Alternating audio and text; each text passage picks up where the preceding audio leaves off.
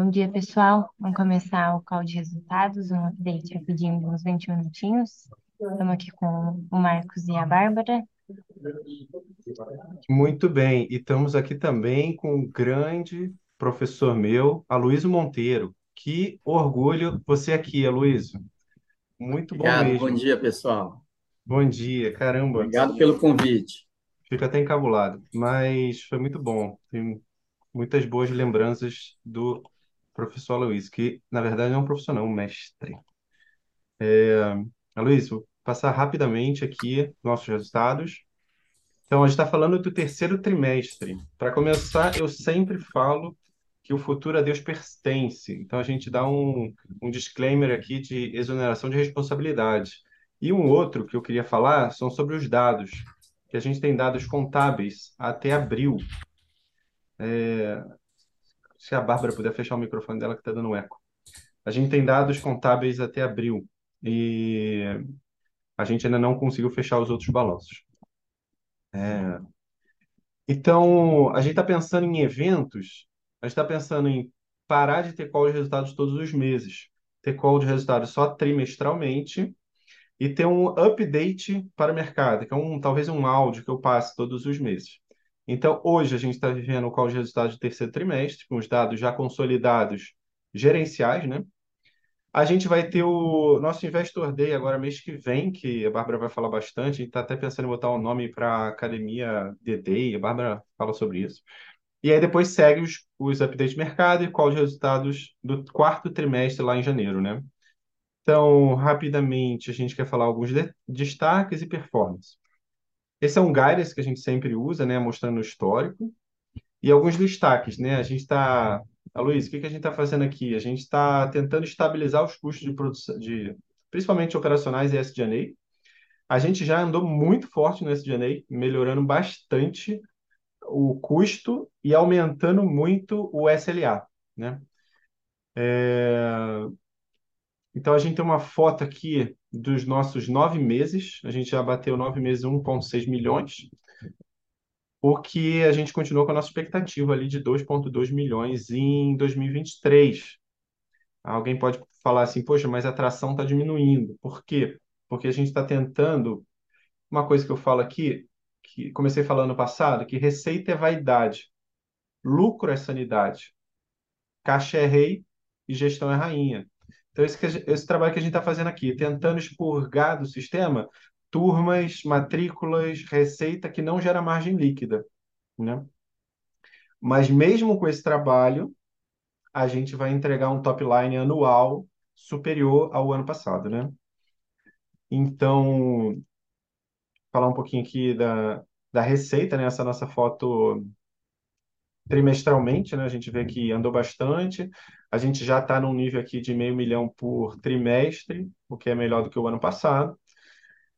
E a gente acha que o quarto trimestre vamos recuperar aqui, acabar com essa limpeza da receita e começar o crescimento novamente. Essa é a tese, né? Então, uma foto trimestre contra trimestre. Aí eu queria salientar aqui o SG&A. A gente cortou mais ou menos 40 mil reais por trimestre, que é quase 200 mil ao ano, né?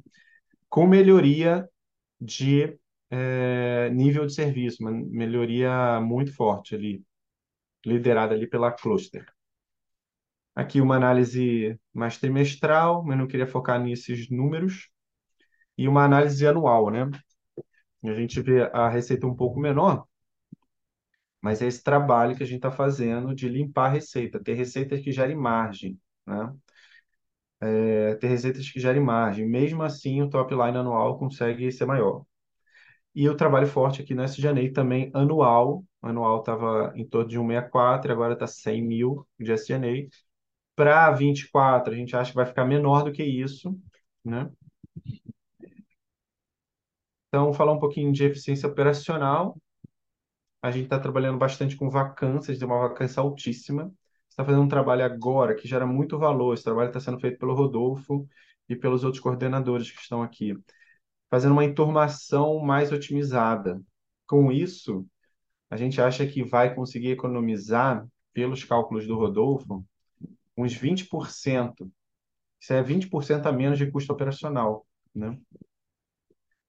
Então, o NPS aqui, que, que o Levi trabalha tanto com isso, né?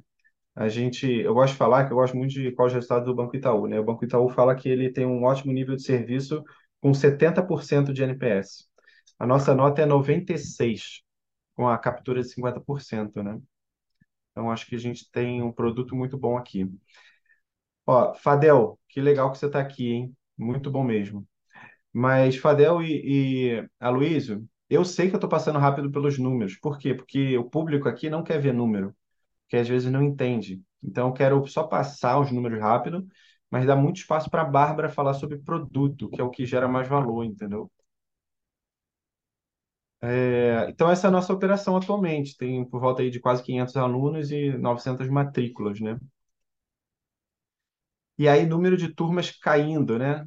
Esse número é muito bom. Quanto mais cair, melhor, né? Porque mostra que ele está melhorando a, a vacância. Todo o trabalho de da Max Nuke fazendo com vacância, né? Então, as turmas caindo, melhorando, aumentando o quórum máximo e mínimo de, de alunos, né? Por causa da fusão, né? Por causa de fusões, né? E número de número de matrículas, né, estável e crescendo, né, mesmo com todo esse saneamento de base que a gente está fazendo, tentando expurgar esses alunos que não geram margem, né? Então, se a gente olha uma foto só de, de alunos, a gente vê ali uns, umas 10 semanas seguintes, seguidas de crescimento, né? Então, acho que são números muito bons, assim, né? Só para finalizar, porque a ideia aqui não é gastar muito tempo, é realmente ser rápido, falar um pouquinho de dividendos, né? A gente tem uma mentalidade aqui muito forte, que é que eu gosto muito, que é monthly dividends aristocrats. Pagar dividendos, pagar proventos todos os meses para essas famílias que são nossas sócias. Por quê? Porque essas famílias são famílias de, de amigos, de, de alunos, de pais, de mães que não entendem a questão financeira, né? Então, o que que é muito bom para eles? Receber dividendos. Com isso, eles acreditam na empresa, a gente pode mostrar que realmente a gente está gerando valor para eles, né? Então, a gente começou esse projeto em 2019, eu assinei um contrato com a Bárbara é, de mil cotas, um real, mil reais, né? Ali, depois a gente foi no McDonald's, com- comer uma casquinha para comemorar. Aí no primeiro ano a gente valorizou a empresa em um milhão, aí no segundo em 3 milhões e no quarto em 4 milhões. Hoje a gente vai valorizar esse ano em 6 milhões, né? E aqui um histórico que muita gente me pede também, o histórico do valor das, das cotas, né? Que a gente pode falar, né? Então, aqui em 2010, em- aqui em 2019, eu valorizei a empresa em 10 mil reais. A gente fazia, fazia 150 reais por, por mês, assim, né? Aí um amigo queria entrar, eu falei assim, pô, me dá 5 mil e você tem 50% da empresa. Aí ele falou assim, não, não, 10 mil reais está muito caro. Aí tudo bem, a gente foi trabalhando, aí a gente valorizou ela aqui em, em um milhão, aí ninguém entrou aqui nesse call de resultado, nesse Investor Day. Aí aqui a gente valorizou em 3 milhões e dois sócios entraram. Então, até hoje com a gente, um deles participa do nosso conselho de administração. É um conselho bem bacana, tem três pessoas, é, C-level do mercado aí, bem, bem interessante. E ano passado a gente valorizou em 4 milhões e mais 18 famílias entraram. Então, totalizando são 20 famílias no Free Flow e eu e a Bárbara, né? Então, a gente quer valorizar agora em 6 milhões e continuar com essa trajetória de famílias entrando, né? Ah, tem mais umas 10 ou 15 famílias para entrar aqui esse, mês, esse, esse ano, né? Que o pessoal já falou aí, né? Então, a gente quer cada vez trazer mais famílias, né? Pagando, pagando os proventos para elas se sentirem com a remuneração alta e impulsionando um projeto, né? A gente não gosta muito de investidores grandes, a gente teve três movimentos de investidores grandes entrando nesses últimos anos, mas não foi para frente porque quando o investidor grande an- entra, ele quer tomar a governança e assim não é muito bom na nossa visão, né?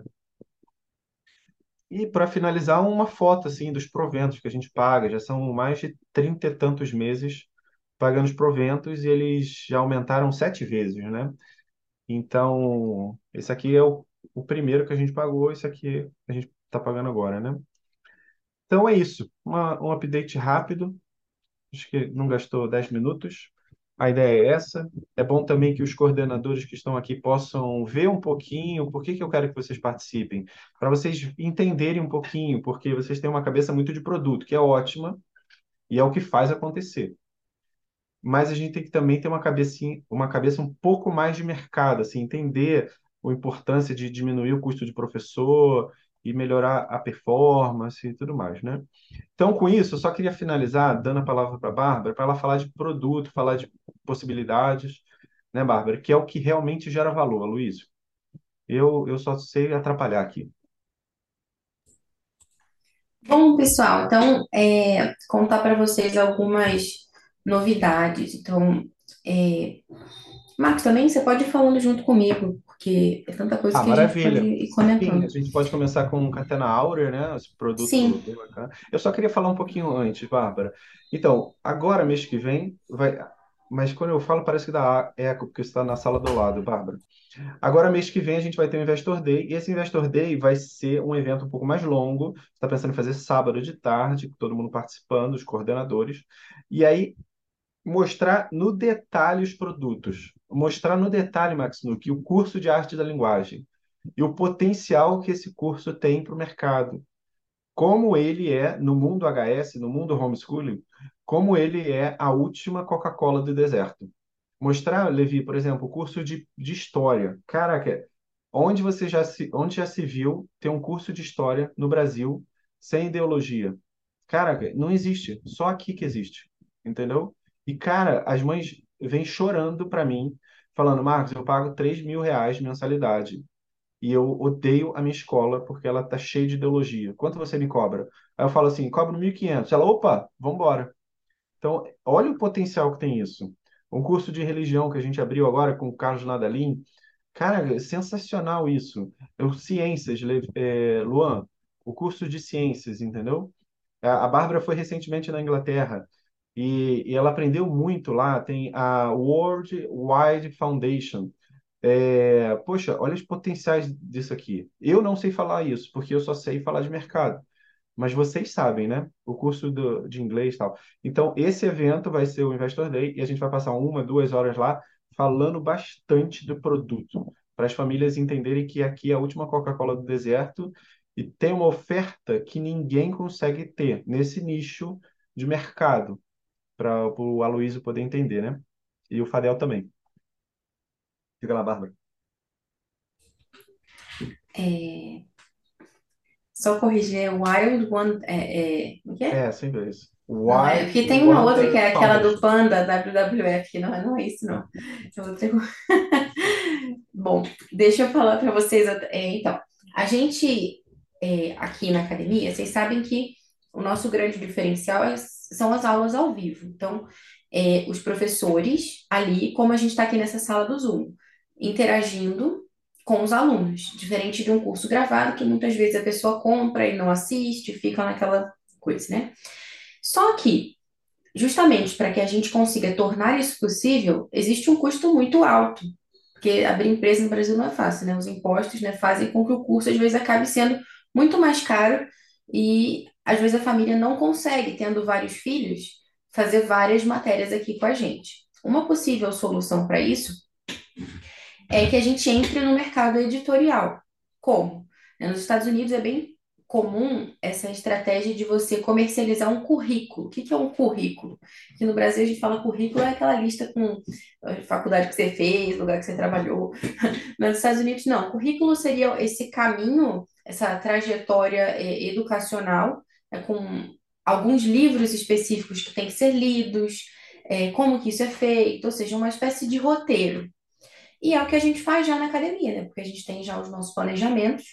Então, é, a gente passar a comercializar, por exemplo, isso que a gente já tem, não é que seja um esforço de criar uma coisa do nada, totalmente nova, claro que vai ser uma adaptação, porque você tem um contexto de aula online, você vai precisar passar isso para um contexto presencial, mas o grosso desse material já está feito.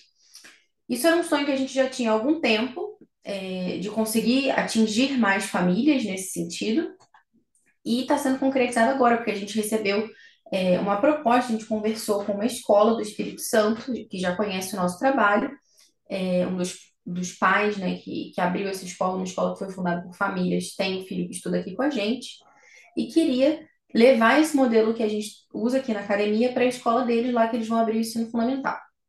Então, a gente conversou sobre meios, né, de fazer isso, e a gente vai começar essa coleção que a gente está chamando é, de Dulcis Domus Meia. Meia, M-E-A, meia quer dizer é minha, né? Ou seja, minha Dulcis Domus. É, no sentido de meia quer dizer material de ensino auxiliar, é uma sigla que eu meio que coloquei, porque, como vocês sabem, aqui o currículo é centrado nos livros, né, nos clássicos da literatura ou grandes obras é, que tenham um valor literário, né, não aqueles livros didáticos como tem em escolas normalmente. A gente procura que é, a criança estabeleça uma relação com aquele autor e não simplesmente fique respondendo questionários. Então, é uma abordagem diferente. Nesse sentido, a centralidade está no livro. Por isso que esse guia é um material auxiliar, não é um material é, fonte, digamos, né? É, então a gente já está produzindo aí o primeiro, os primeiros volumes dessa, dessa coleção e a gente vai fazer então o evento de lançamento dele para famílias que queiram também adquirir, porque não é exclusivo dessa escola. Outra, ou tem outra escola também que já está conversando com a gente que talvez é, venha aplicar também esse material no ano que vem, e a gente vai divulgar para as famílias agora em dezembro.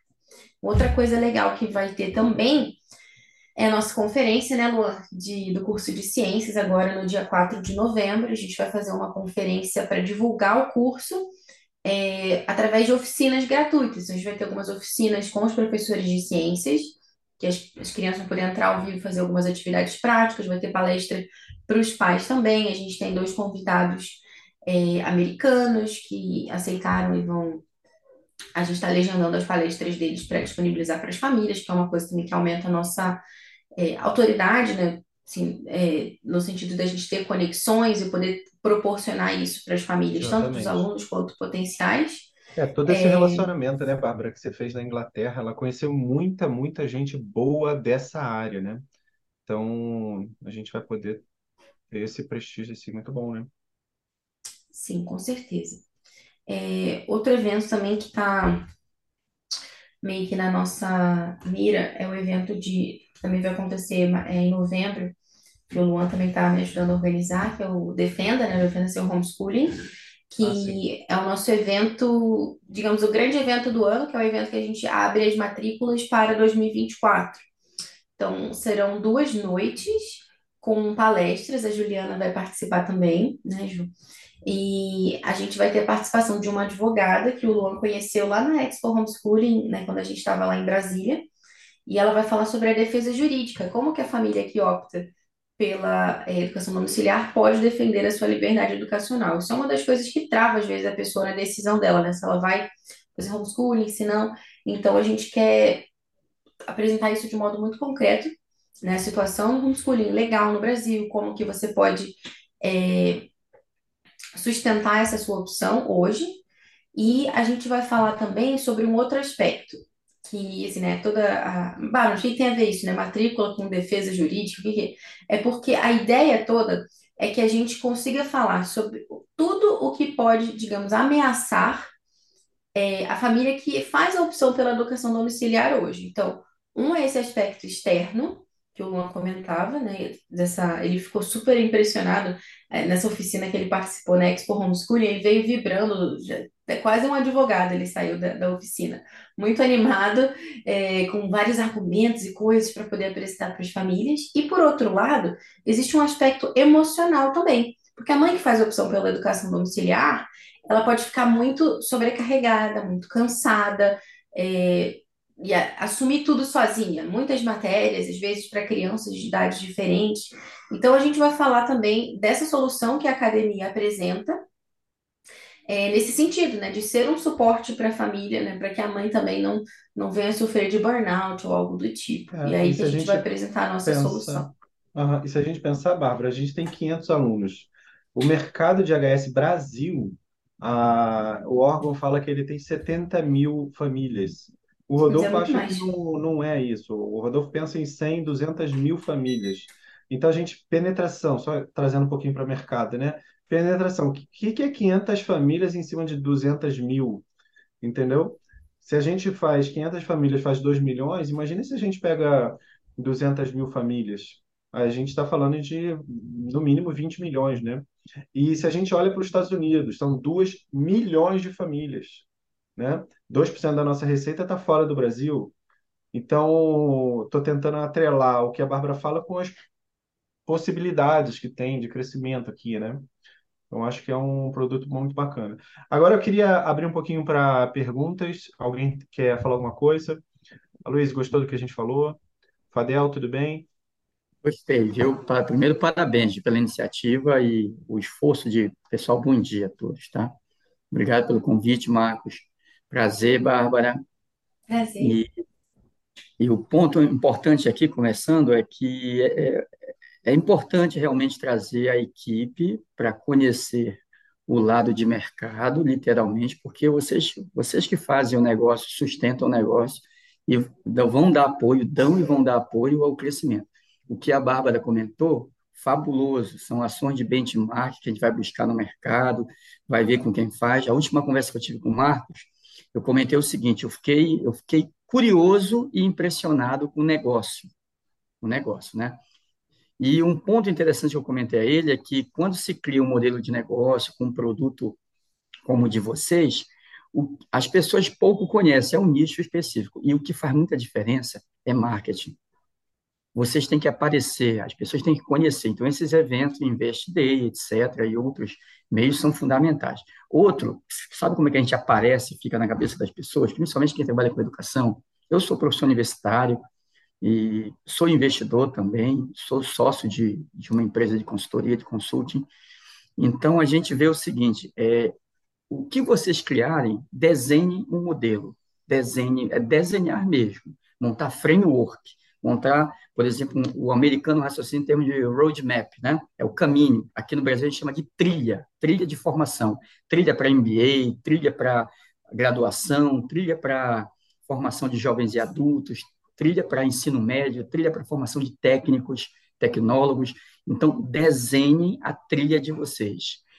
Peguem alguém que tenha know-how em alguém de marketing, de web design, peça para fazer algo lindo e competente que vocês. A, gente só sabe que isso acontece quando a gente vê o, o framework que a gente desenhou do nosso negócio e vê assim, poxa, eu estou orgulhoso disso. Caramba, fomos nós que fizemos, ficou muito bonito, ficou muito inteligente. E aí exponham isso.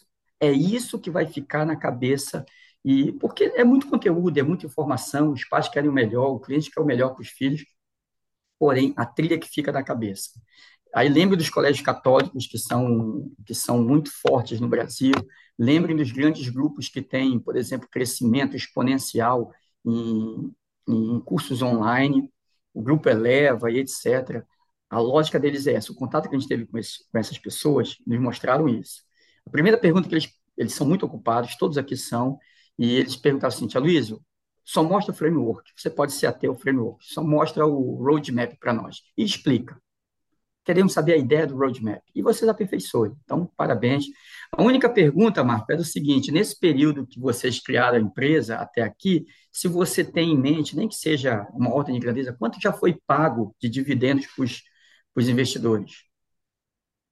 Uma É, ordem de grandeza é, eu acho que uns, uns 10 mil reais, mais ou menos. Uns 10 mil reais. nesses anos, né? É, Então, é só mas, porque. Ah, é, mas você está falando de um free float de 5%, você está falando de um invest de 250 mil, né? Tá, de 250 Então, mil. uns 3% ao ano aí de dividend yield, mas a gente não vive só de dividend yield, né? A gente quer valorização de empresa, né? Só, só por curiosidade, porque os demais. Agora, para vocês terem a opinião de quem está de fora vendo, cresce rápido, está crescendo bastante.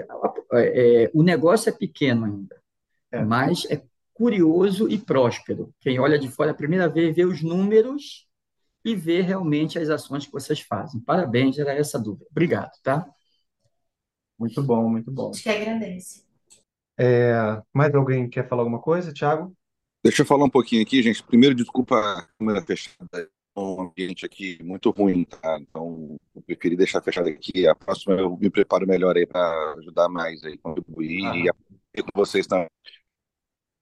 Quanto à apresentação e os números, acho muito bacana. Acho que o Aloysio falou muito bem aí. Ah, no- nos gráficos ali, a gente consegue ver bem o crescimento e como que vocês estão colocando. É, é um mercado que eu desconheço, estou conhecendo agora, né? A gente conversou muito pouco, né, Marcos? Não foi algo Aham. muito profundo, muito bacana. Acho que na hora que você colocou um pouquinho do mercado, e aí é o que eu conheço mais, né, para poder falar, é de- a parte de economia,